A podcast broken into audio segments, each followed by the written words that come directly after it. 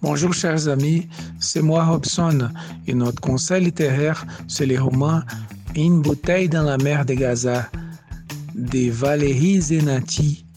Valérie Zenati nasceu em Nice, na França, em 1970. Com 13 anos, se mudou com sua família para Israel, onde se estabeleceram em Beersheba, no deserto de Negev. Quando tinha 18 anos, ela fez o serviço militar, que é um exigido tanto para homens quanto mulheres da mesma forma. E logo depois retornou à França. Ela trabalhou como pair, vendedora, jornalista e professora de hebraico.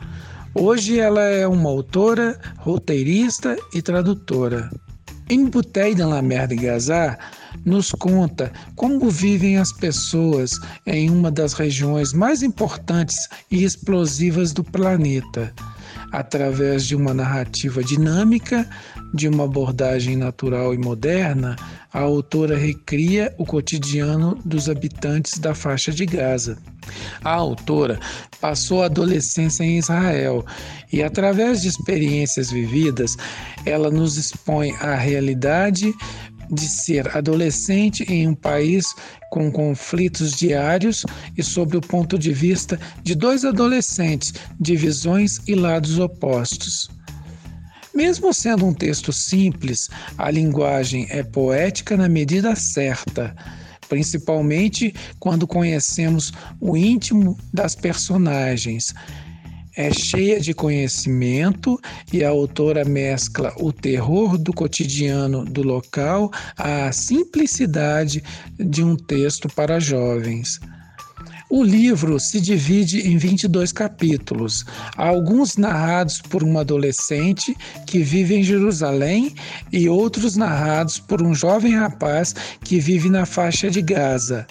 Além da excelente dinâmica, a autora nos presenteia não apenas com a troca constante e interessante de pontos de vista, mas também mostra vidas completamente antagônicas e relatos íntimos das pessoas sobre como é viver em cada lado do conflito, quais são as ideias de cada um a respeito, como é o cotidiano de dois jovens que deveriam se odiar instintivamente, mas estão mantendo contato, criando vínculos afetivos e até mesmo se apaixonando. Em Bouteille dans la mer de Gaza serve para acabar com os estereótipos geralmente criados pelos ocidentais sobre as pessoas que vivem naquela região.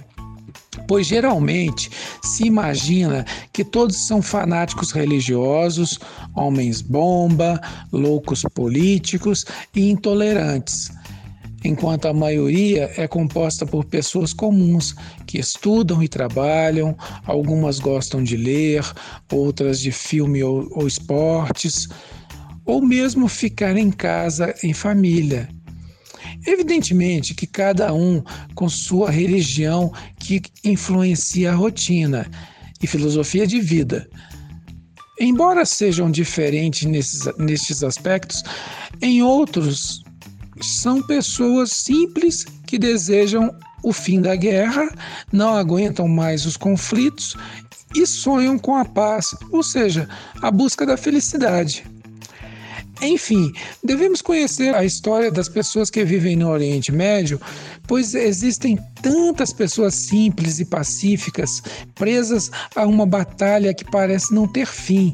Elas estão encurraladas e confinadas na faixa de Gaza e por isso é importante que conheçamos os relatos íntimos e pessoais sobre como é viver em cada lado do conflito quais são as ideias de cada um a respeito, como é o cotidiano de pessoas que seriam inimigas naturais. E mesmo assim, o romance nos mostra que é possível que dois jovens criem vínculos afetivos e até mesmo se apaixonem.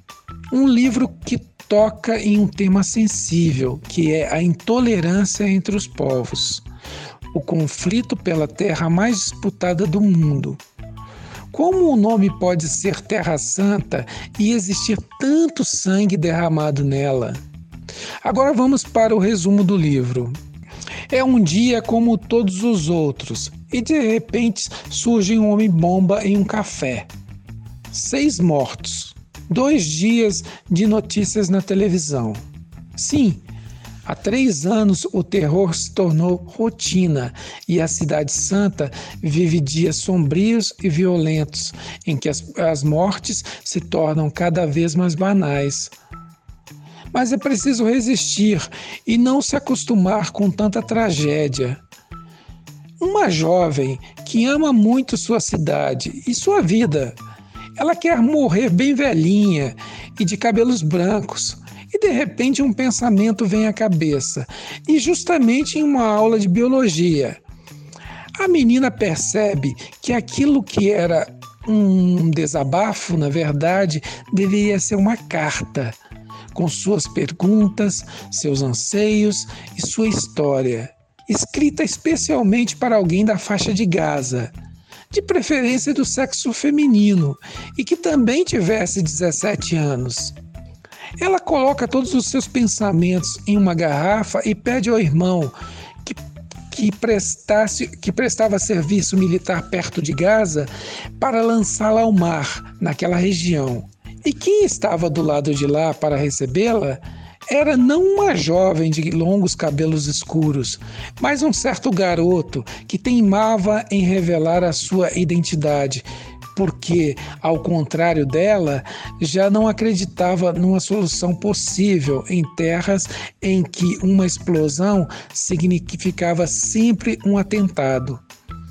Mas, mas aos poucos, aquilo que era raiva, amargura e descrença vai se transformando em amizade, e a remota esperança de que algum dia mais cartas sejam trocadas e conversas francas como a deles possam trazer a paz para mais perto dos palestinos e israelenses.